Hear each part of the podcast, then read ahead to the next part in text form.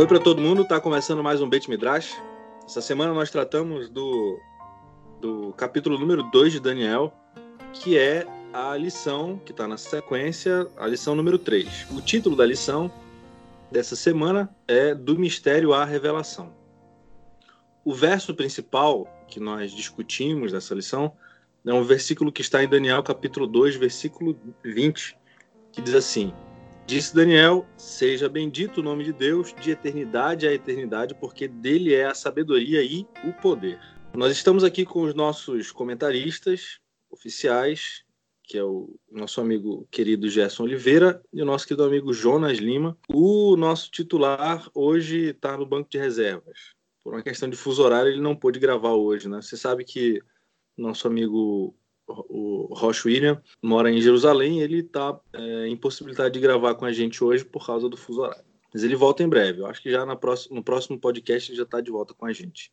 Nós temos aqui, eu queria fazer esse comentário inicialmente, a permissão aqui dos amigos, um, uma referência aos títulos que são dados para as lições que nós estamos estudando e que nós estudaremos até o 13º sábado desse trimestre. Se você tiver percebido, uh, os títulos sempre partem de um ponto e vão até outro ponto. Por exemplo, a primeira lição diz da leitura à compreensão de Jerusalém à Babilônia, lição número 2. A número 3, do mistério à revelação. A número 4, da fornalha ao palácio. A 5, do orgulho à humildade. A 6, da arrogância à destruição a sete da cova dos leões, a cova do anjo, a oitava é, do mar tempestuoso, as nuvens do céu, a nona da contaminação até a purificação, a décima da confissão à consolação, a décima primeira da batalha à vitória, a décima segunda do norte e sul, a terra gloriosa, e a décima terceira do pós-estrelas. É curioso isso, né? Eu estava pensando que uma das, das lógicas que nós podemos observar aqui no significado dessas lições, e aí, inclusive, a gente pode encontrar outras lógicas por trás desses títulos, ou os significados desse desses títulos, mas uma das, das, das interpretações que eu estou imaginando é que elas significam literalmente a saída de um lugar profano para um lugar em que Deus se manifesta, de um lugar que é sagrado. Então, deixa eu fazer aqui uma, um apanhado rápido a respeito do que é tratado no capítulo 2 do livro de Daniel. Antes que tu avances aí, né, e, e, e, tu mostraste esse ponto, eu não tinha percebido até que tu tivesse falado, não sei quantas pessoas perceberam, né, por isso que eu achei importante a gente enfatizar isso, mas é sempre de uma situação negativa para uma situação positiva, exceto no capítulo, no, na lição 2, que é de Jerusalém a Babilônia, apesar de que você tinha de Jerusalém a rebeldia em Babilônia você vai encontrar fidelidade, né? Que é contraditório. Mas o ponto principal, o ponto axial, digamos assim, de todas essas lições que o autor da lição muito bem está enfatizando, é o tipo de mudança causada pela intervenção de Deus na história. Capítulo 2, que a gente está estudando essa semana, é bem enfática no ponto da mudança que Deus causa na história em razão do seu controle sobre todas as ações dos homens. Então, apesar de os homens acharem que estão no controle de tudo, que ditam seu destino, isso é uma ilusão. Né? Então, o homem traça os seus planos, mas é Deus quem guia os passos. Legal, Jason. É uma observação que a gente vai encontrar em todos os outros capítulos especialmente quando nós começarmos a discutir os significados históricos das, das visões e das interpretações das visões que nós vamos encontrar no livro de Daniel. Bem observado. Então, no capítulo 2, nós temos aqui uma estrutura que explica que o rei da Babilônia teve um sonho. Algumas traduções, algumas versões da Bíblia dizem que ele teve um sonho. Outras traduções, outras versões dizem que ele teve alguns sonhos, ou seja, mais de um sonho. E ele ficou inquieto por causa disso originalmente diz assim: o meu coração ficou inquieto por causa disso.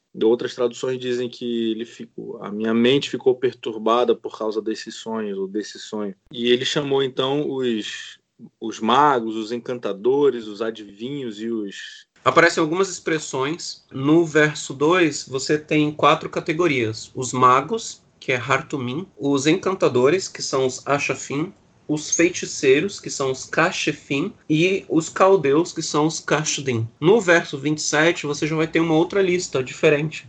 Você vai ter os sábios, que é Hakimin, os astrólogos, Ashefim, então repete né, os Ashefim, mas aqui eles são chamados de astrólogo, no outro eles são chamados de encantadores, que é uma opção do tradutor, né? Os Hartumim aparece de novo, e os Gazerim. Então você tem uma mudança de dois nomes aí. Então você tem seis, seis tipos diferentes de místicos, né? De pessoas que eram responsáveis pela parte mística do reino, pela instrução mística, mas eles são categorizados de quatro em quatro. Então numa lista você tem Hartumim, Ashafim, Kashefim, Kashdim, e na outra você tem ha Hakimin, Ashefim, Hartumim e Gazerim. Os que são comuns às duas listas são os Hartumim e os Ashefim.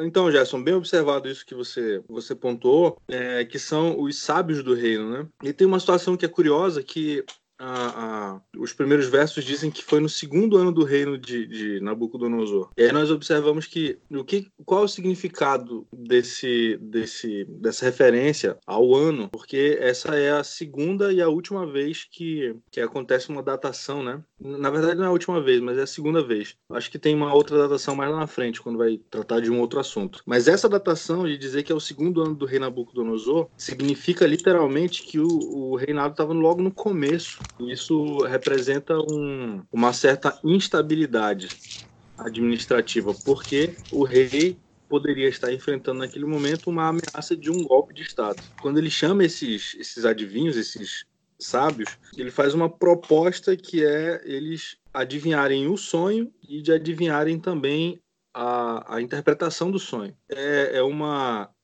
como a gente pode dizer, um desafio, né? Se vocês não adivinharem, não encontrarem o sonho nem o significado do sonho, vocês vão morrer. Porque se vocês me derem um significado que não tem nada a ver, vocês tão, vão estar tá tentando me enrolar, ou seja, vocês vão estar tá tentando me manipular, que é aquela situação do rei estar preocupado com o golpe de Estado. Né? Então, a, a questão do segundo ano é bastante interessante. Por quê?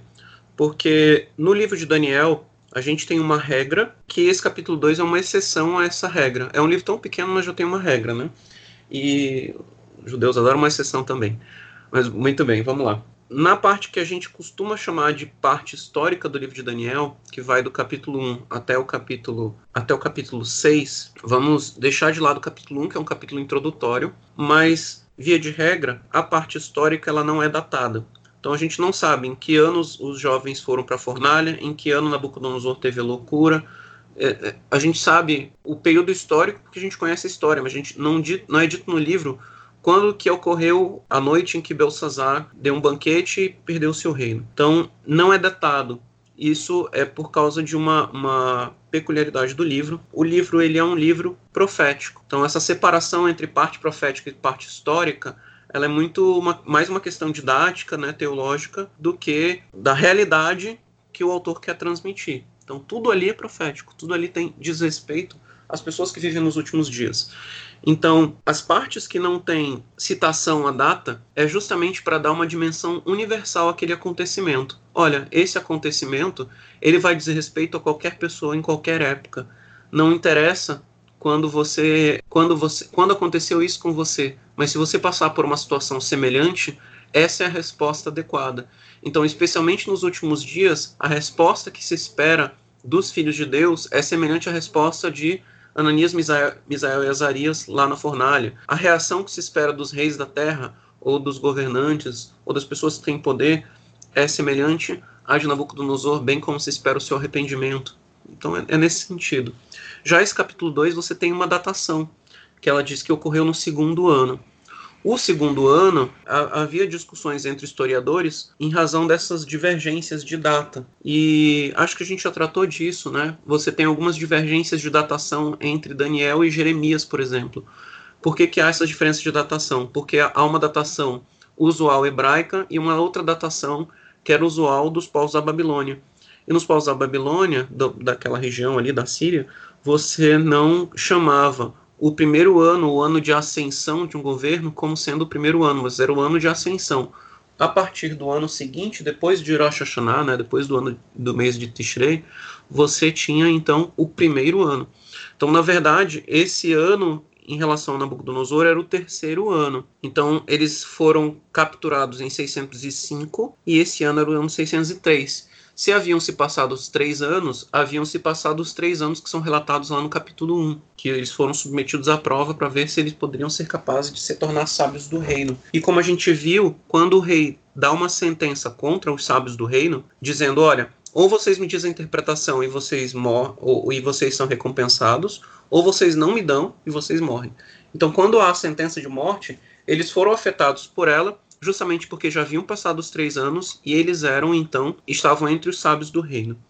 Então a gente já está naquela condição de, do final do capítulo 1, em que houve a prova, eles foram aprovados e foram considerados mais sábios do que todos os demais. Apesar disso, é muito provável que Daniel ainda não tivesse uma Daniel nem seus companheiros, né, tivessem uma posição de destaque ali. Então, quando o rei chama os os Hartumim, os Achafim, né, os Cachafim e os Castim, quando ele chama os magos, o Daniel não é chamado nem seus companheiros, porque provavelmente foram chamados os principais, os mais importantes, aqueles que diretamente respondiam ao rei. E esses não foram capazes de responder.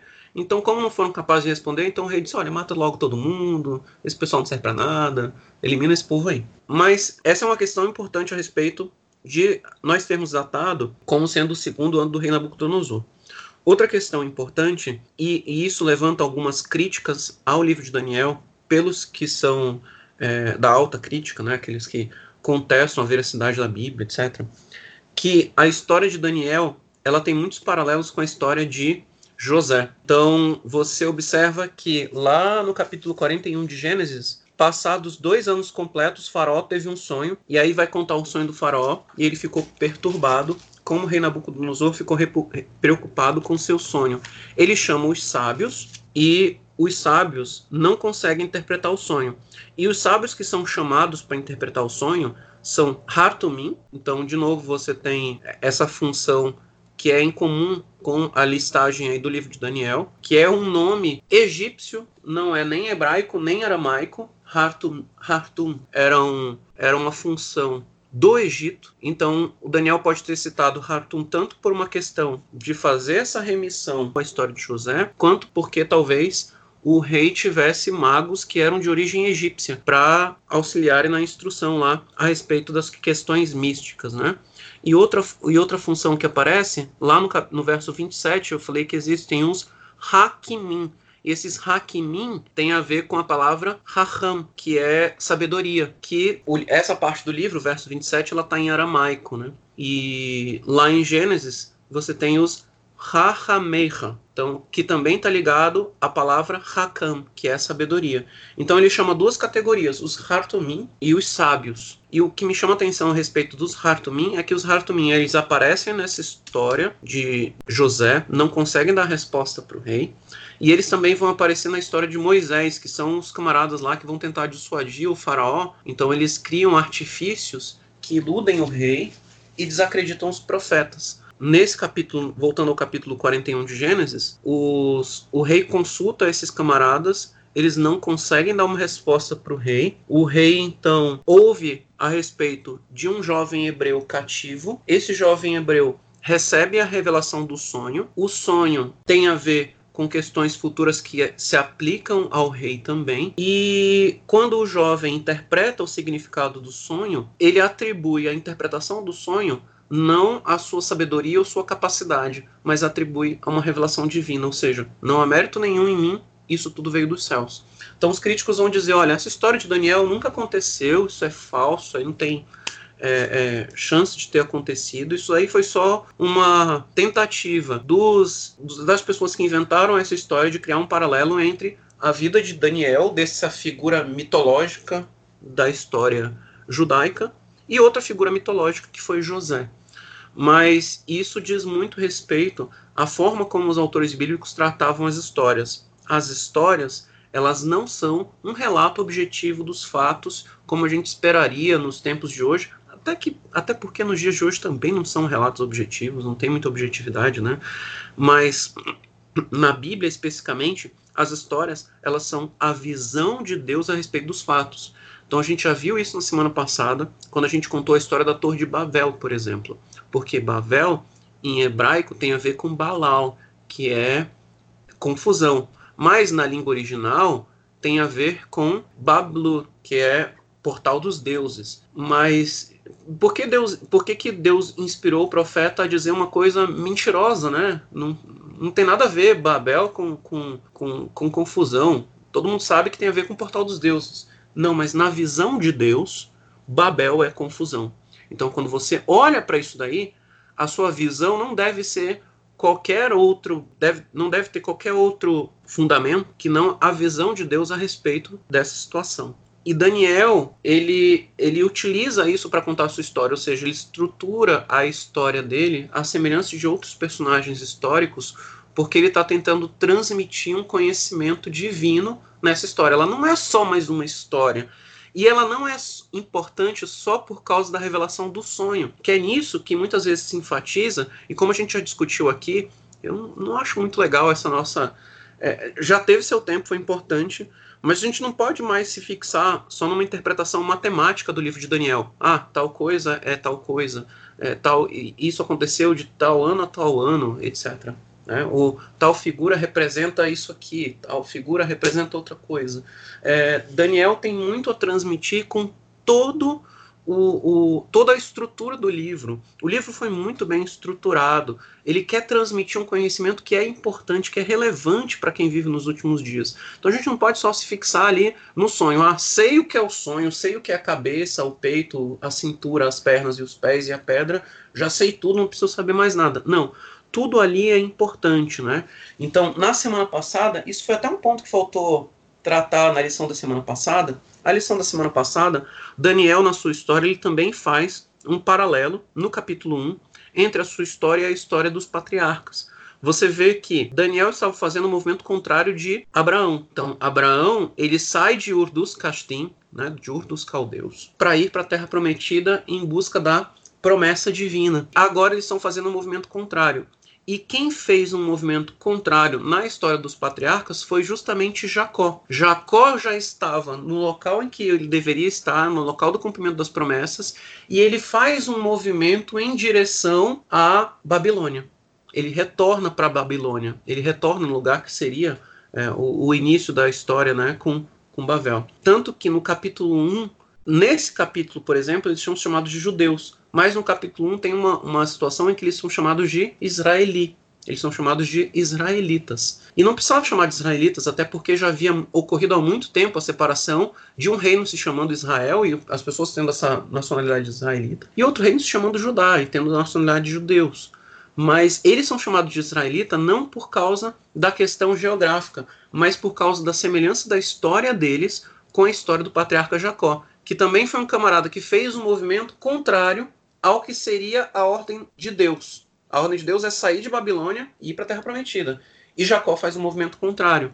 E é lá onde ele encontra sua esposa, etc, etc. E depois ele vai sair um fazer um movimento de saída de lá. Né? Apesar de que aí depois ele se encaminha para o Egito. Mas Daniel, com a sua história, ele vai traçar esses paralelos com figuras e histórias da, da Torá também, porque é, isso é reforça a mensagem que ele quer transmitir.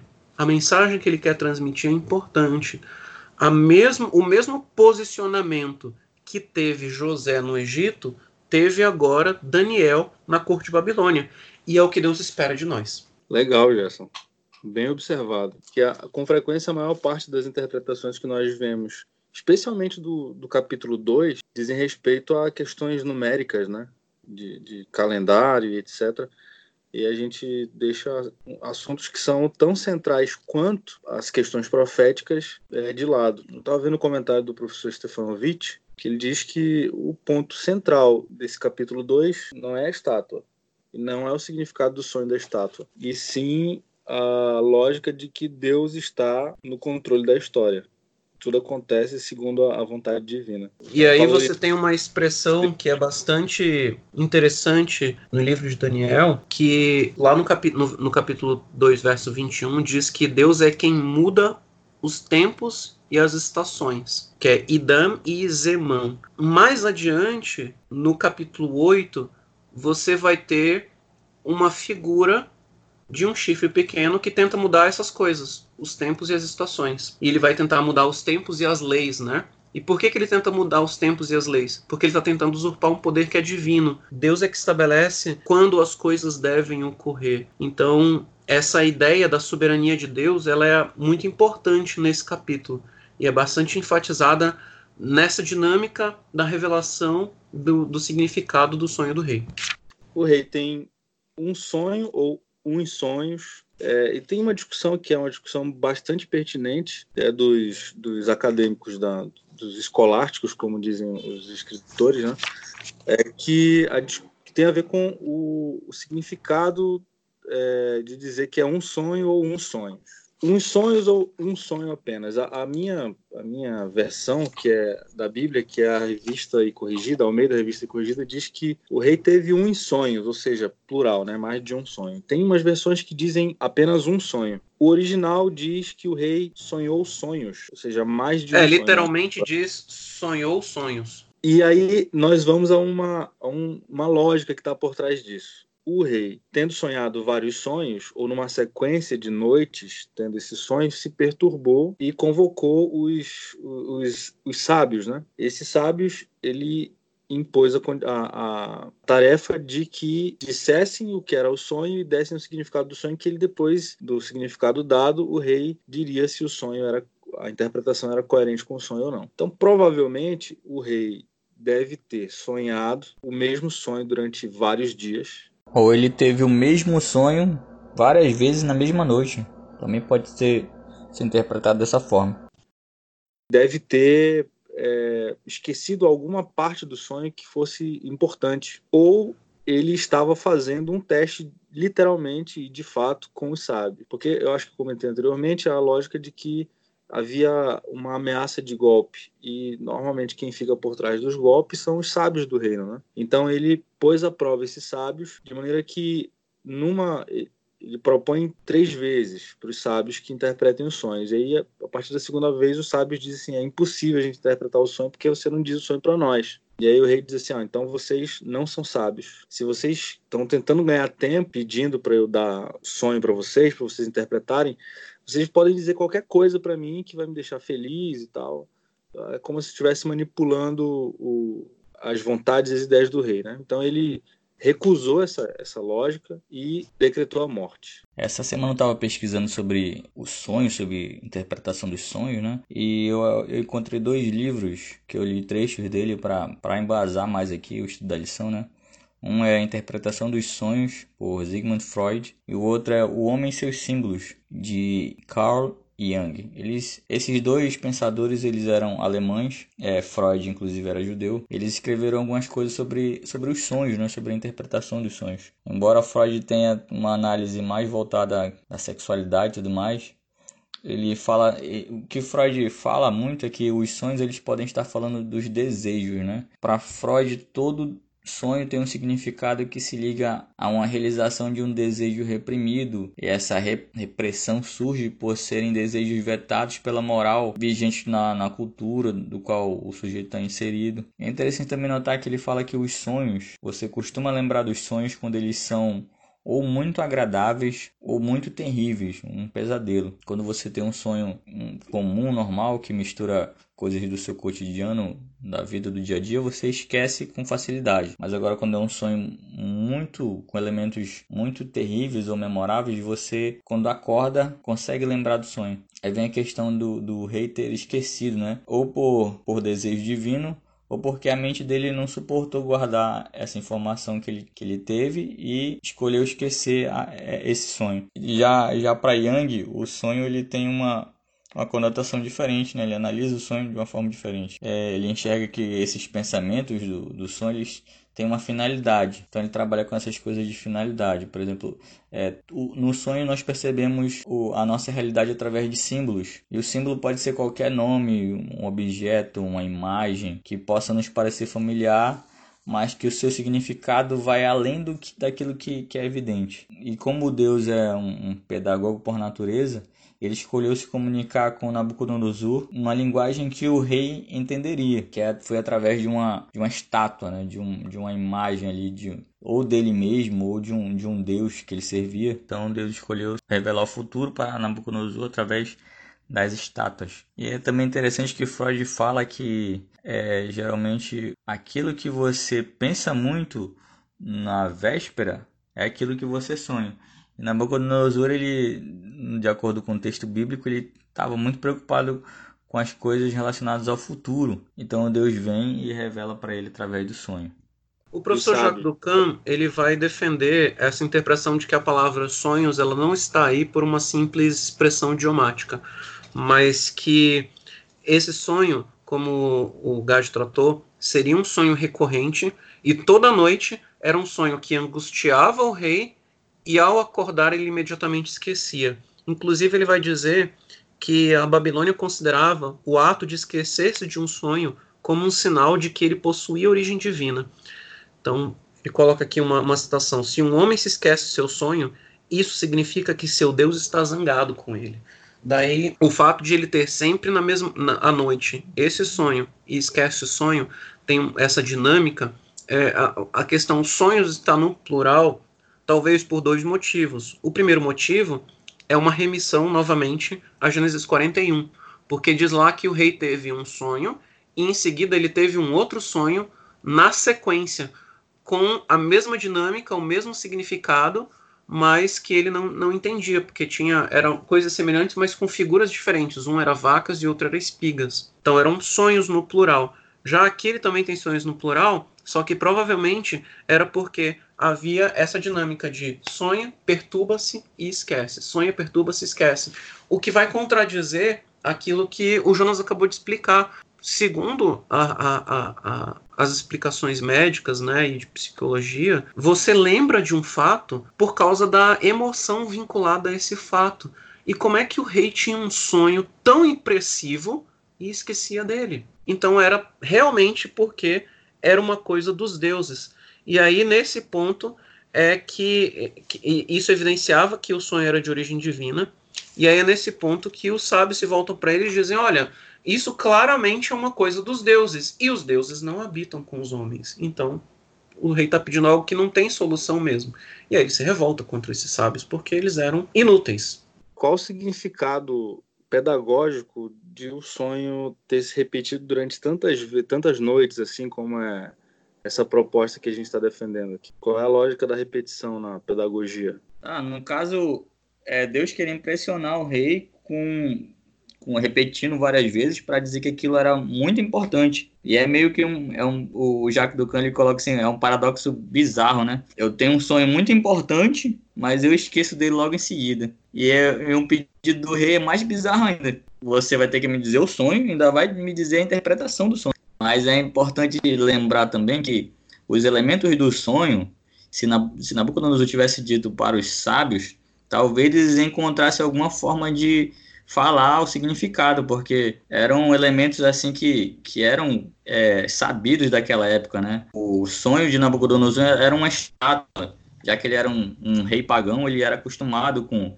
e Deus ele escolheu se comunicar daquela forma com o rei porque era aquela forma que ele ia entender. E aí Nabucodonosor tem esse sonho e ele esquece, como o Gerson falou aí, de uma, forma divina, sobrenatural, mas os elementos do sonho eram conhecidos, mas Deus deu não só a interpretação do sonho, mas não só deu a visão do sonho, mas a interpretação para Daniel também. É, há um tempo atrás eu li um material que dizia que os babilônios eles são os na sequência, né, eles vieram depois dos assírios. E os assírios eram, eram, eram nos esforços bélicos deles, eles eram extremamente cruéis. Esfolavam as pessoas e deixavam elas em carne viva e depois mergulhavam elas em, em, em óleo fervente, etc. Só para citar algumas das, dos castigos que eles impunham. E aí os babilônios também faziam muitos desses castigos. Mas isso explica porque ele foi tão, violento quando ele falou que ia matar todo mundo, né? Ah, ninguém me deu a resposta, então vai morrer todo mundo. Exato. E aí eu estava pensando que esse contexto do crescente fértil, que é onde fica a Babilônia, é um contexto permeado por conflitos o tempo inteiro, desde sempre que a gente tem na história registrado, né? E aí é, é curioso porque quando a gente vai ver a interpretação que Daniel apresenta, ele recebe de Deus e apresenta para Nabucodonosor do significado do sonho, é, um, é uma lógica que é lógica de guerra também, né? Uma lógica de conflito, de, de enfrentamento e de oposição e de superação e de resistência dos reinos uns contra os outros. E você tem mais um detalhe interessante, né? Cada capítulo você vai ter a utilização de uma imagem diferente. Então, como Jonas enfatizou, talvez no, no capítulo 7 ele utilizou figuras que remetam à mitologia hebraica. No capítulo 8 ele já usa outras figuras. Então, por que, que ele usa outras figuras? Porque em cada representação ele quer transmitir uma ideia a respeito dos mesmos acontecimentos. É o mesmo acontecimento sendo descrito de maneiras diferentes para transmitir diferentes ideias. Por isso que, novamente, é, é importante reforçar. Não é tanto a questão matemática aí da situação de dizer, olha, foi tal coisa em tal período, em tal ano e tal. O importante é a interpretação desses fatos. E o que você vê no sonho do, de Nabucodonosor? Você vê um contraste entre uma estátua que tem uma, é uma representação humana. Então você tem uma representação humana contra uma representação divina, que é a pedra. Então duas ideias que estão em contraste aí. E Babilônia tinha muito disso, de achar que o poder humano se sobrepunha à soberania dos deuses, ou à soberania de Deus. O sonho do capítulo 2 ele começa a quebrar essa ideia dentro do seio de Babilônia. Começa pela, pela situação de como veio a interpretação a Daniel, né? Então os sábios, eles tinham conhecimento de muitas artes mágicas, de muitas é, ferramentas, né? Então você tem aí os Achafim, que em, algum, em alguns locais, por exemplo, Rashi traduz como necromantes, então eram pessoas que consultavam os mortos. Os Kashefim, que eram adivinhos, que eles utilizavam aí diversos elementos para adivinhação. É, os Castinhos, caldeus, eles utilizavam diversos elementos dos astros para interpretar o futuro dos seres humanos, mas nenhum desses elementos ele é suficiente para dar a revelação do que estava ocorrendo ali. Então, não era um movimento de baixo para cima, não é o ser humano provocando os deuses e mudando a intenção dos deuses, mudando a, vo a, a vontade, né, a, a, o, a decisão que os deuses haviam tomado. Na dinâmica do capítulo 2, é uma história de graça. Deus decide revelar o significado do sonho para Daniel. E Daniel enfatiza disso, e enfatiza isso. Não porque houvesse alguma coisa especial por ele, não porque a oração de Daniel fosse uma super de uma oração cheia do, do, dos elementos é, é, é, mágicos que uma oração tem que ter, né? Então ele usou o palavreado correto para poder provocar a Deus e Deus revelar a ele. Não, ele simplesmente fez uma oração em que ele pedia misericórdia divina. E ele pediu para que os seus companheiros fizessem essa oração junto com ele, em uma situação em que eles estavam sofrendo risco de vida. E aí Deus decide, por sua vontade, dar a revelação do sonho e a sua interpretação. Não existe em nós a capacidade de mudar a Deus, de mudar a cabeça de Deus, de determinar o que Deus decide fazer. Nós não conseguimos determinar nada. Deus é quem decide. E nós somos afetados pela sua graça, ou seja, porque ele é bondoso, porque ele gosta de demonstrar misericórdia, ele nos dá coisas que nós não merecemos, mas ele nos entrega em prol da salvação. E aí vem o, o próximo ponto, né, avançando aí na, na questão do capítulo 2, que é a oração de Daniel. Jacques Duran ele vai tratar do livro de Daniel como sendo estruturado em sete orações. E nesse capítulo 2 nós temos as duas primeiras. A primeira do livro é essa oração de Daniel, pedindo pela sua vida para que seja revelado então o sonho e a interpretação do, do que foi do que apareceu na Nabucodonosor. A oração é um dos pontos cruciais aqui da, do capítulo 2. É, a oração também é repetida em outras etapas do livro, mas a gente vai chegar lá quando nós estivermos tratando delas no momento propício. É, alguns elementos que são tratados na oração, como tu citaste, Gerson, muito bem referenciado, eu quero fazer essa referência aqui porque é uma referência muito pertinente. Essa provavelmente é uma das primeiras vezes que nós temos registrado, pelo menos do ponto de vista cronológico, ela vai aparecer aqui uma das primeiras vezes. É, Daniel dizendo o Deus do céu. ou o Deus no céu. Anteriormente, as orações eram com o Deus dos nossos pais. É, o livro de Esdras fala Deus do céu também, Deus nos céus, etc. Só que Esdras, cronologicamente, é, Ou o nosso depois, Deus também, né? Exato. É como nós oramos, é nosso Deus. Esdras acontece cronologicamente depois de Daniel, que já no retorno desse exílio para o qual Daniel chegou e o que é narrado agora, que a gente está discutindo, está acontecendo nos primeiros anos do exílio. Então, originalmente, os elementos interessante eu acho isso é muito interessante e, e legal né é, que o, o, a oração que Daniel fez tem os elementos que são idênticos às orações que nós fazemos hoje nós abençoamos a Deus é, louvamos ele por causa dos motivos que são os motivos mais importantes para nós adorarmos e abençoarmos o nome dele. Ele é o nosso criador, que é o dono de tudo, fez tudo, e aí então nós é, fazemos o pedido, que é uma, é uma métrica que é que, é seguida até hoje, né? Por exemplo, quando nós oramos, originalmente em hebraico, nós dizemos Baruch Atah Hashem, né? É, Bendito sejas tu, nosso Deus, ou Baruch Atah Adonai Eloheinu Melech Haolam, Bendito sejas tu, eterno nosso Deus, Senhor do universo, o dono de todas as coisas. E aí, então, lá na frente, depois que nós fazemos essa, essa bênção ao nome de Deus, é que nós fazemos as nossas súplicas. É curioso que eu estava vendo um comentário do, do professor Stefanovic que ele diz assim: duas circunstâncias que precisam ser observadas quando nós falamos sobre o, a oração de Daniel. Primeiro, quando Daniel se coloca na presença do, das situações mundanas das autoridades da Babilônia, ele foi sozinho. Mas quando ele foi se colocar na presença de Deus, ele orou junto com os amigos. Tanto nessa oração que ele foi pedir para Deus ajudá-lo na interpretação do sonho, como naquela oração do primeiro capítulo que ele vai pedir para Deus ajudá-los naquela situação da alimentação e vai também interceder pelo, pelo, pelo chefe dos eunucos, ou seja, a intercessão que nós devemos fazer pelas pessoas ou por nós, ela, precisa, não, não deveria ser única, né, exclusiva, individual, ela deveria ser em conjunto. Esse é um elemento importante da, que é apresentado aqui. Nós poderíamos tirar muitas lições aqui sem nem chegar no, no, naquilo que a gente imagina que é o ápice da, do capítulo 2, né, que é a estátua e o significado da estátua. Ele sempre acredita essa, esse êxito que ele tem em todas as circunstâncias a Deus. É uma lição muito impressionante para nós, essa, essa referência.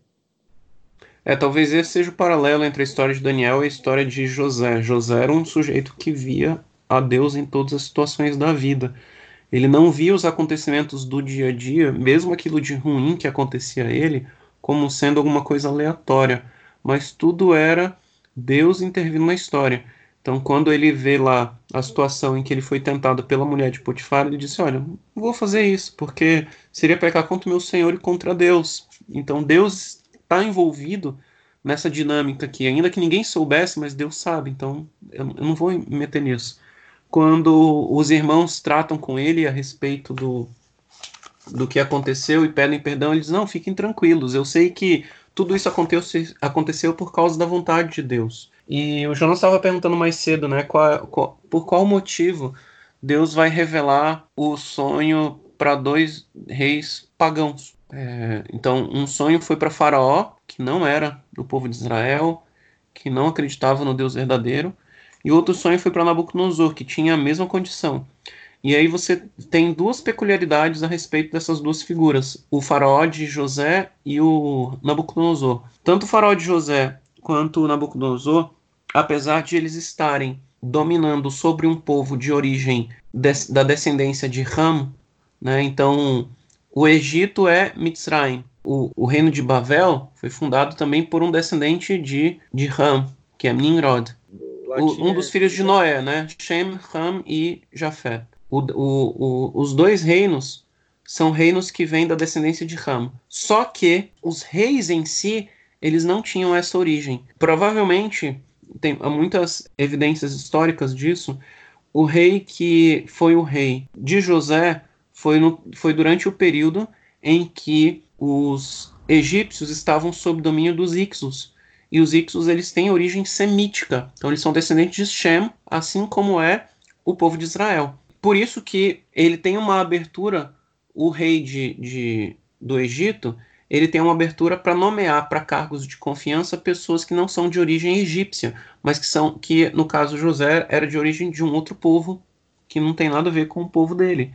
Nabucodonosor a mesma a mesma situação, apesar de o, o, a Síria e Babilônia serem da linhagem de Ram, o Nabucodonosor ele era descendente de semita.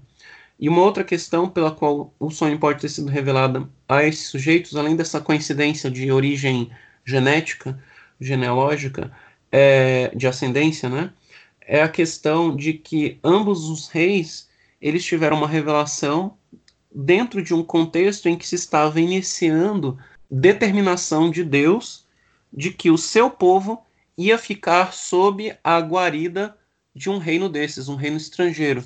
Então, o, o faraó do Egito, ele recebeu essa revelação, porque ele recebeu essa revela revelação, ele nomeia José para ser governador, e José, como governador, ele tem a oportunidade de salvar os seus irmãos, salvar, portanto, o seu povo, o povo, o povo, da, o povo prometido, né, o povo da aliança, dentro de um reino estrangeiro que sempre foi apontado como um dos inimigos de, de Israel que é o Egito, que também é um reino que vai aparecer aí no livro de Daniel.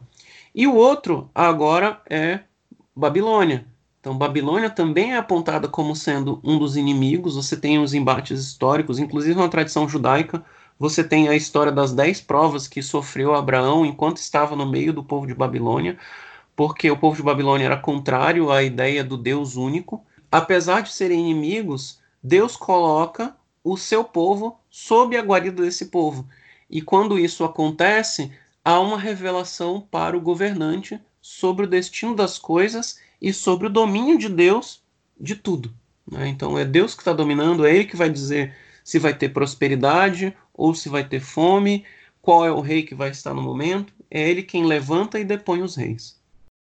A estátua tem elementos que são importantes. Vamos destacar aqui: a estátua tinha cabeça de ouro, peito e braços de prata. Ventre, o, a cintura de ventre, bronze. É, ventre, a cintura de bronze, as pernas de ferro e os pés de barro e ferro, ou de cerâmica e ferro, né? É, vamos aos significados? Não, o primeiro ponto importante sobre o sonho é que, no primeiro momento, quando diz que o rei teve o sonho, ele sonhou sonhos. Mas quando Daniel vai se referir ao sonho do rei, ele utiliza o verbo razer, que é o, o rei estava vendo. E esse verbo razer é um verbo que é utilizado costumeiramente para designar uma visão profética. Então você tem, quando Isaías tem visões proféticas, Amós, Miqueias, Abacuque, então tem várias referências, quem quiser anotar, Isaías 1 verso 1, 2 verso 1, 13 verso 1, Amós 1 verso 1, Miqueias 1, 1, Abacuque 1:1, Ezequiel 13:6, Daniel 8:13, 8:15 e 8:26. Em todos esses lugares, o verbo que aparece quando viu alguma coisa, quando teve uma visão, é sempre o verbo razer. Então ele designa uma, uma visão profética. Quando o Daniel vai dar a interpretação do sonho, ele diz: o rei viu.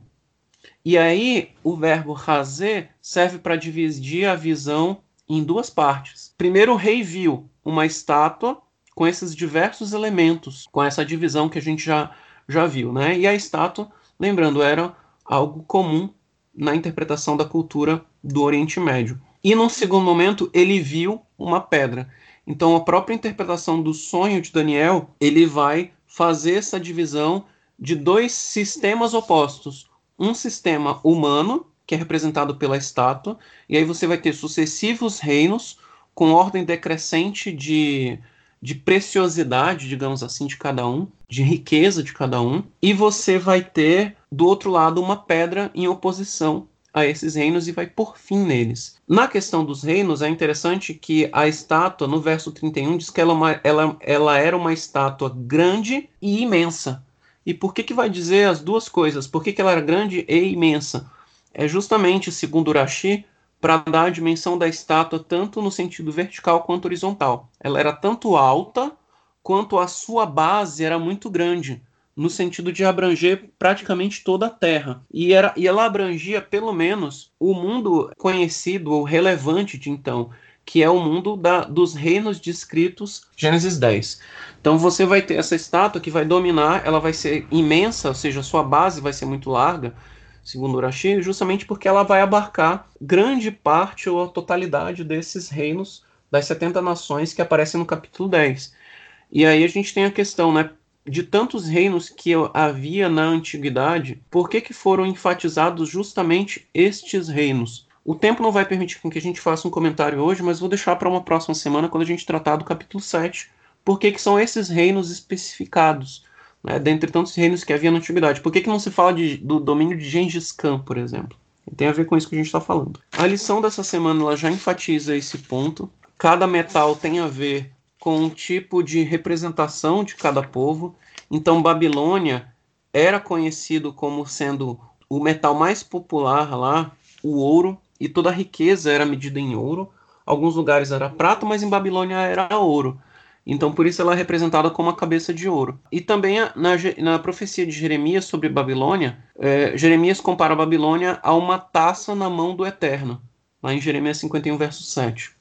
O reino seguinte, do peito e dos braços de prata, né, você tem a prata justamente porque, segundo os historiadores, o valor do padrão monetário para os persas naquele tempo era prata. Então era o melhor metal que representava. Então Deus ele trabalha a questão histórica junto com o simbolismo aí vinculado.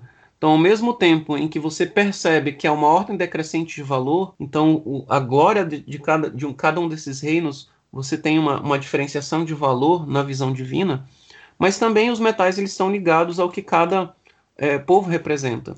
E essa ordem de valor ela é patente no texto. Lá no verso 39 diz que depois de ti se levantará outro reino inferior ao teu. E aí ele é representado pela prata. Não só por causa do metal que representa aquela nação, mas também porque a visão de Deus é assim a respeito daquele povo. E aí o que a gente observa em relação aos medos e persas, que apesar da larga abrangência geográfica do seu reino, eles tiveram um reino que foi culturalmente inferior de Babilônia. E pouca coisa dos medos e persas vai influenciar o povo judeu. Já os quadris de bronze, isso daí é, é, bem fácil de a gente assimilar aos gregos, né? Porque é clássica a visão dos gregos portando os escudos de bronze. O Jacques Duran ele fala do faraó Zamético I, que consultou o oráculo de Latona buscando um meio de se vingar de seus adversários persas, e a resposta foi que a vingança viria do mar na mão de homens bronzeados, homens de bronze, né? E que eram os gregos, porque o bronze era uma especialidade grega. Eles lidavam com aquele metal e sabiam é, manipular muito bem aquilo. E aí você tem o reino seguinte, que são as pernas de ferro. E as pernas de ferro, elas trazem uma continuidade que segue até o fim, porque o, os pés são parte de ferro e parte de barro. E o ferro também, ele além de, de, de ter a ver com a especialidade dos romanos em manipulação do ferro, com, com seus diversos instrumentos de guerra, e isso é interessante, né? A, a, o bronze, o ferro, são principalmente instrumentos de guerra, tanto na Bíblia quanto na história desses povos aí. O ferro foi bastante enfatizado no texto que ele simbolizava a firmeza e a força do, rei, do, do último reino, que é o reino de, de Roma, que derruba tudo, né?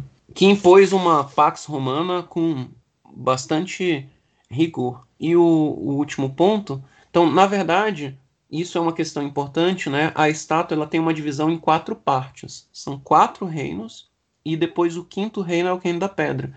E o número 4 é importante na Bíblia porque ele simboliza a dimensão do mundo, os quatro cantos do mundo. Então, todo o mundo está abrangido pela dominação desses reinos aqui. Então, o quinto, o que a gente chamaria da, da, dos dez reinos, né, a continuação de, de ferro e barro, ele ainda é parte do quarto reino. A estrutura textual ela deixa claro isso daí. E o motivo pelo qual há o barro misturado por ferro são apontados três, são apontadas três questões por Jacques Duchamp. O primeiro era justamente porque esse reino seria um reino dividido no verso 41 é apontada essa questão. Então você tem na história de Roma cisões do governo romano. você teve primeiro lá a divisão da, das dois, dos dois impérios romanos, né, que gerou aí o, o Império Bizantino, e depois você vai ter a delegação da autoridade de Roma com todos os seus princípios ainda vigentes sendo utilizados por outros reinos. Sobre todos esses, sobre todos esses territórios, agora ele se encontra dominado por outras nações, mas nações que utilizam muito da estrutura já deixada por Roma, ainda se mantém de certa forma. Isso a gente vai ver mais adiante como que funciona essa forma, né? Mas ela ainda se mantém sob a influência de Roma e principalmente ela vai utilizar os mesmos princípios, as, a, a parte de infraestrutura trazida por Roma em relação à legislação, à forma de governo, etc. Então, por essa questão, ele é um reino dividido. O segundo ponto, pelo qual há essa representação, diz no verso 42 que, por uma parte, o reino será forte e, por outra, será frágil.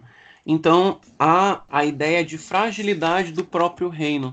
E o terceiro ponto é o ponto em que trata da, da desunião que é característica desse último período, que faz até uma alusão ao episódio da Torre de Babel, porque por causa da torre a terra foi dividida. Essa, essa ideia de divisão utiliza esse verbo, que é o verbo palag, que aparece lá em Gênesis 10, 25, dizendo que tinha um sujeito que o nome dele era Peleg, porque nos dias, deles, nos dias dele a terra se dividiu. E a divisão foi a divisão da torre. É, então, quando, enquanto houver Roma, você ainda tem reminiscências das ideias, ainda assim, de Babilônia. E sobre o ponto em que trata de ele ser um reino dividido, o Jacques Duran ele, ele enfatiza uma questão muito interessante sobre o porquê motivo especificamente se utiliza esse elemento do barro. Não é o metal, né? Então, o barro ou a argila, ele é explicitamente tratado como sendo barro de oleiro, lá no verso 41.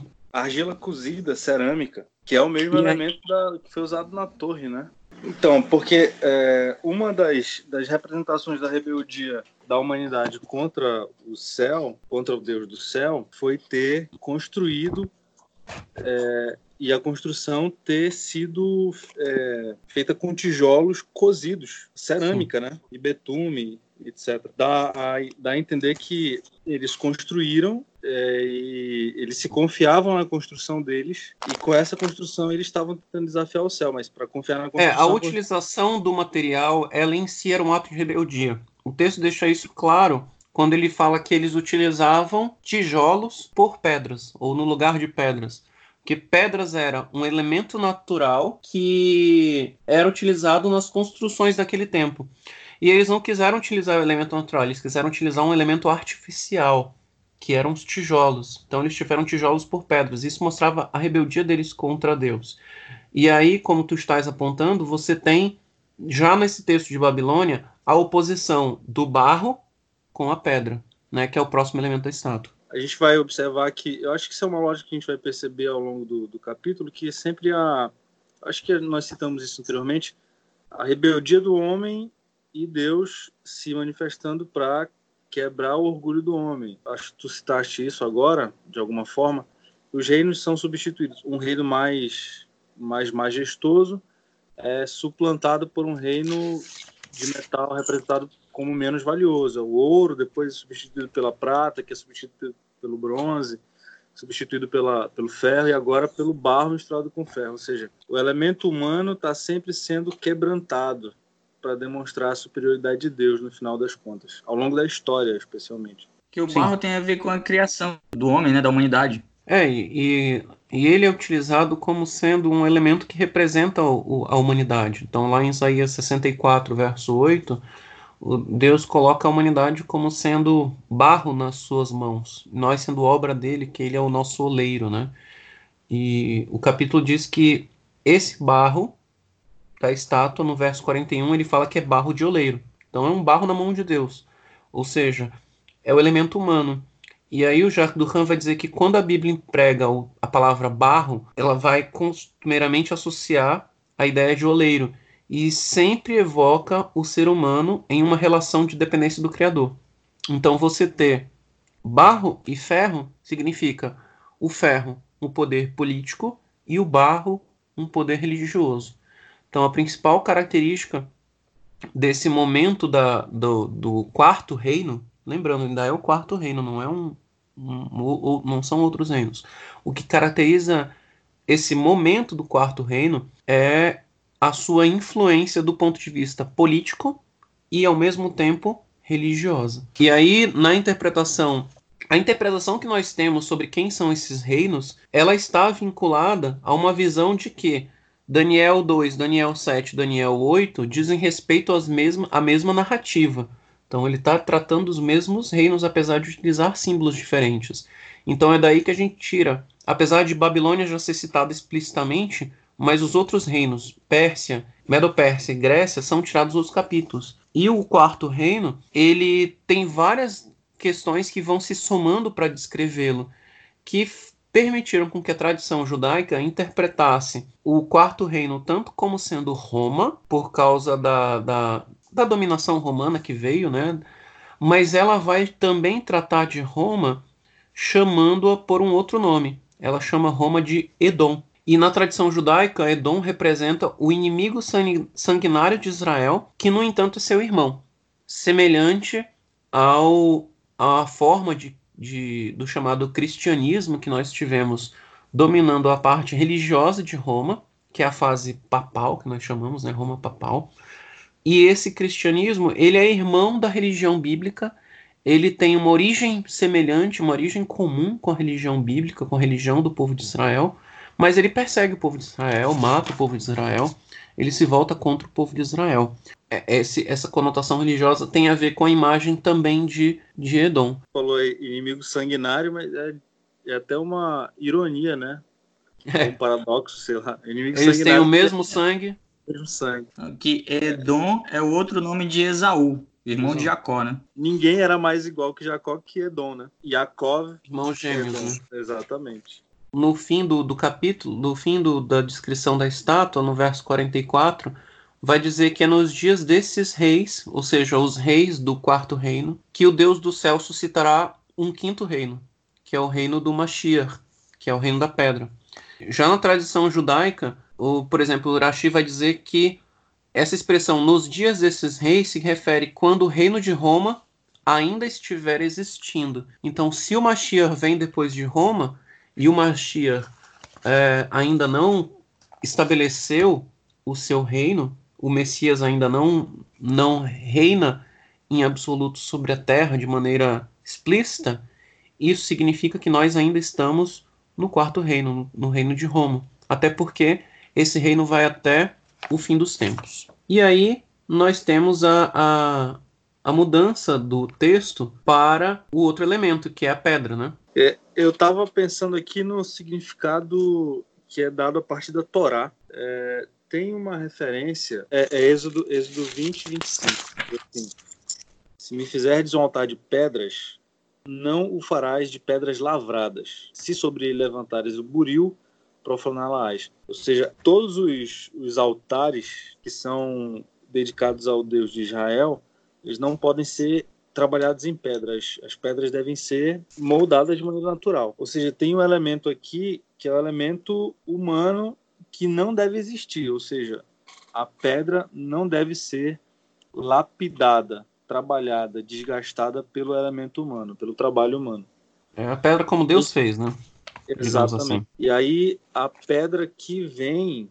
Já a estátua em si é uma ideia de idolatria, né? Que é uma, Exatamente. uma das figuras da Torá. A Torá proíbe você fazer Imagem. é, imagens. Imagens de, de, de escultura, né? A semelhança do que há, nesse caso, o que dá a entender oh. que a imagem tinha semelhança do que de um homem, né? É. E aí a pedra ela é retirada da rocha sem a ajuda de nada humano e ela é arremessada contra a estátua e despedaça a estátua. E essa pedra se torna depois no monte. E esse monte se estende sobre toda a terra. Extremamente Uma dica para a gente saber esses elementos, o que, que eles significam, tá numa expressão utilizada para para o texto, para o sonho de Nabucodonosor, antes de Daniel dar a interpretação. Ele diz assim: no verso 28, há um Deus do céu qual revela os mistérios, pois fez saber ao rei Nabucodonosor o que há de ser nos últimos dias. Nos últimos e, essa, e essa expressão nos últimos dias, ela, lembrando, né? A partir do verso 4, o Gad já, já explicou isso, mas a partir do verso 4 até o final do, verso, do capítulo 7, a gente vai ter o livro de Daniel em aramaico. Ele só volta a usar hebraico quando sai do contexto de Babilônia. E a expressão em aramaico que aparece aí para últimos dias em Daniel 2:28 é Beacharit Yoma, Yomayá, que é equivalente à expressão Aharit Hayamim. Onde que vai aparecer a expressão Aharit Hayamim? Vai aparecer antes do último cântico de Moisés. Então Moisés tem dois cânticos na Torá, um cântico que é chamado Cântico do Mar, em Êxodo 15, e um outro cântico que é chamado o Raazino, que é um cântico profético de Moisés, que vai estar tá lá no fim do livro de Deuteronômio, em Deuteronômio 32. E esse é um cântico que ele fala justamente sobre a infidelidade do povo de Israel e como o povo de Israel, no meio das outras nações, iria se envolver com a idolatria. E quando o Moisés descreve o que vai acontecer nos últimos dias, que é a expressão hebraica Aharit Hayamim, ele trata de Deus como sendo a nossa rocha. Então você tem vários versos no, no capítulo 32 que Deus é chamado de rocha, que é o hebraico tsur, que nós temos aí, por exemplo, verso 4, eis a rocha, do, do capítulo 32 de Deuteronômio. Verso 4, eis a rocha, suas obras são perfeitas, porque todos os seus caminhos são juízo. Deus é fidelidade, e nele não há injustiça, é reto e justo. E aí ele vai comparar a nossa rocha com as rochas dos outros povos, por exemplo. Então tem várias dessas remissões tratando especificamente sobre Deus como sendo a nossa rocha, nosso tsur, né, o tsuri. O verso 37 diz, por exemplo, é, o verso 38, porque o 36, porque o Senhor fará justiça ao seu povo e se compadecerá dos seus servos, quando vier com seu poder, quando vir que o seu poder se foi, e já não há nem escravo nem livre. Então dirá: Onde estão os seus deuses? E a rocha em quem confiavam. Daí essa rocha já não é o eterno, né? Ah, essa rocha são os deuses falsos. No verso 31, por exemplo, diz: Porque a rocha deles não é como a nossa rocha, e os próprios inimigos o atestam. E aí, na, nas traduções em português, a rocha deles está em, em, em minúsculo. Já a nossa rocha, a rocha está em maiúsculo, porque se refere a Deus, que é justamente a palavra tsur, né, do hebraico tsur. E aí são dois, dois, duas figuras que são representativas de Deus. Sur, que é a rocha, e Eben, que até o Gad falou na semana passada de Ebenezer, né, que é a rocha da nossa ajuda, do nosso auxílio. Sur e Eben, que são a rocha e a pedra, duas figuras que representam o próprio Deus. É, no aramaico vai aparecer a expressão montanha como sendo Tur, que é equivalente à palavra hebraica Sur. Então esse quinto reino, ele é um reino de origem celestial. Até mesmo dentro da tradição dos povos ali da, do Oriente Médio, dos próprios babilônicos, essa representação da montanha dos deuses, ela já existia. Então, quando você tem uma estátua em oposição a uma montanha, a uma altura, uma rocha, você tem o elemento humano em oposição ao elemento divino. E dessa rocha sai um eben, sai uma, uma pedra. Ou seja, da parte do eterno vai vir uma outra, uma outra rocha que é parte dele. Ou seja, ela também é como se fosse uma rocha, ela tem origem divina e vai operar aqui na Terra em nome do Eterno. E depois, essa rocha, ela vai criar um no, uma nova montanha, que é uma montanha que vai encher a Terra. Então, essa, mais adiante, a gente vai tratar juntando com a simbologia que aparece no capítulo 7, 8, 7, 8, 9, etc. A gente vai demonstrar que desde o livro de Daniel já se tratava da questão da natureza divina da pessoa do Mashiach, da pessoa de Jesus, o Messias. Então, o Messias ele não é humano. O Messias ele vem da rocha, ele é parte da rocha. E ele próprio depois se torna uma rocha, ele se torna Tsur. E a grandeza da, próxima, da, da parte seguinte da visão é justamente que, enquanto todos os reinos da terra foram passageiros, um sobrepondo ao outro, havendo uma constante disputa entre os elementos humanos, a rocha que vem, ela estabelece o seu reino e fim da história. Não vem um outro reino, não tem algo além da rocha. A, a, apesar de a estátua ser grande no sentido vertical e imensa no sentido horizontal, ou seja, ela ocupar grande parte da Terra, ela não ocupa toda a Terra, mas a rocha, a rocha ocupa toda a Terra. E ela vai ao infinito. Então ela ela tanto no sentido espacial quanto no sentido temporal, essa rocha não tem fim. A última coisa a gente tem enfatizado do, do capítulo 2, né, depois, além dessas discussões aí que nós já tivemos, que podem ser aprofundadas, tem mais coisas que não dá tempo de a gente comentar no nosso podcast. A estrutura do livro de Daniel, ela tem um sonho e depois uma oração. E aí você tem no, na segunda parte do capítulo a revelação do sonho e uma outra oração. Então, ele começa com uma oração, que é a oração de Daniel, e, no, ele termina com a oração de Nabucodonosor, que é a segunda oração que aparece no livro de Daniel. Então, o livro de Daniel ele é marcado por conter sete orações explícitas, e a primeira nós já vimos que foi a oração de Daniel, que está registrada agradecendo a Deus por ter lhe concedido a interpretação do sonho e salvar sua vida. E a segunda oração é quando o rei Nabucodonosor se inclina e se prostra com o rosto em terra. Ele, ele faz aí uma oração que é um louvor a Deus em, em, em dar essa interpretação do sonho, em estar. É, é isso que é complicado. O, o rei Nabucodonosor era de coração muito duro. Então, apesar de ele tentar adorar a Deus, mas ele não, não consegue ele não consegue ainda se render à autoridade divina. Primeiro que ele se prostra perante Daniel. Então ele não ele, ele isso aparece na, na, na explicação de do Jacques Durham, ele fala, por exemplo, que Flávio Joséfo diz que Alexandre o Grande se prostrou no chão perante o sacerdote de Jerusalém, dizendo: Não foi perante ele que me prostrei, mas perante o Deus do qual ele tem a honra de ser sumo sacerdote. Então, Nabucodonosor ele não tem coragem de se prostrar diretamente é, como se diante de Deus, mas na, ainda na dependência de utilizar artifícios humanos para adorar a Deus, ele se prostra diante de Daniel, como Daniel sendo um representante de Deus. E a sua oração, já que Turhan enfatiza, ela tem algumas expressões que são ambíguas.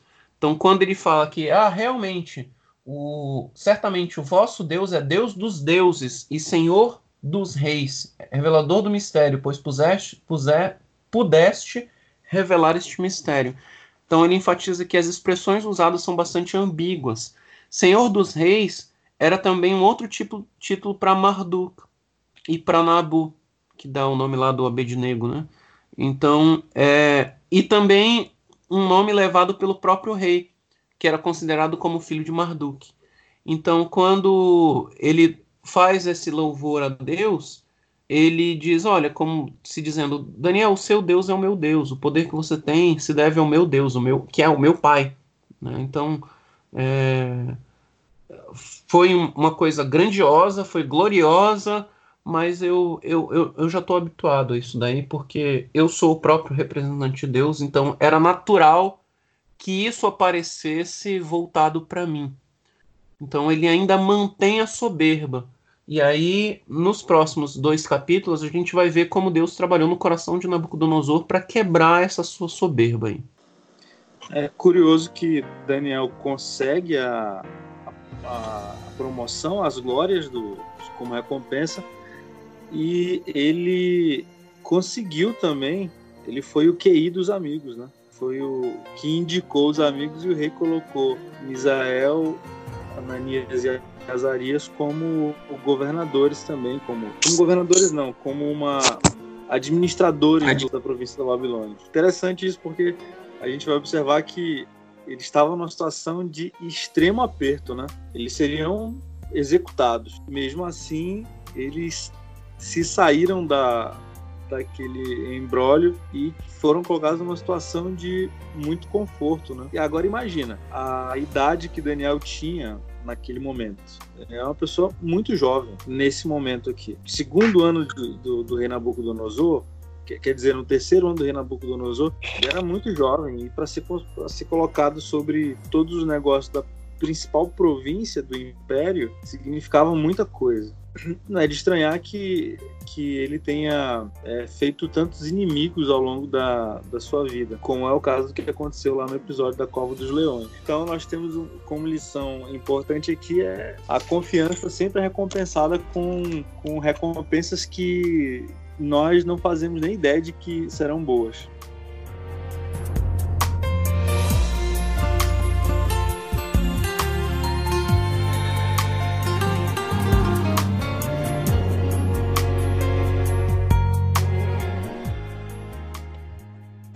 Chegamos ao fim de mais um Bet Midrash. Nós agradecemos a você que nos ouviu até aqui. Te convidamos a compartilhar esse podcast com seus amigos. Te convidamos também a nos seguir nas redes sociais, no Instagram, Facebook, Twitter. Procura BBT Manaus, é o nosso perfil. Te convidamos a curtir as nossas publicações e também a compartilhar com seus amigos. Nosso podcast está no Spotify, na Deezer, Apple Podcast, Google Podcast e também no Castbox. Te desejamos uma excelente semana. Shabbat Shalom.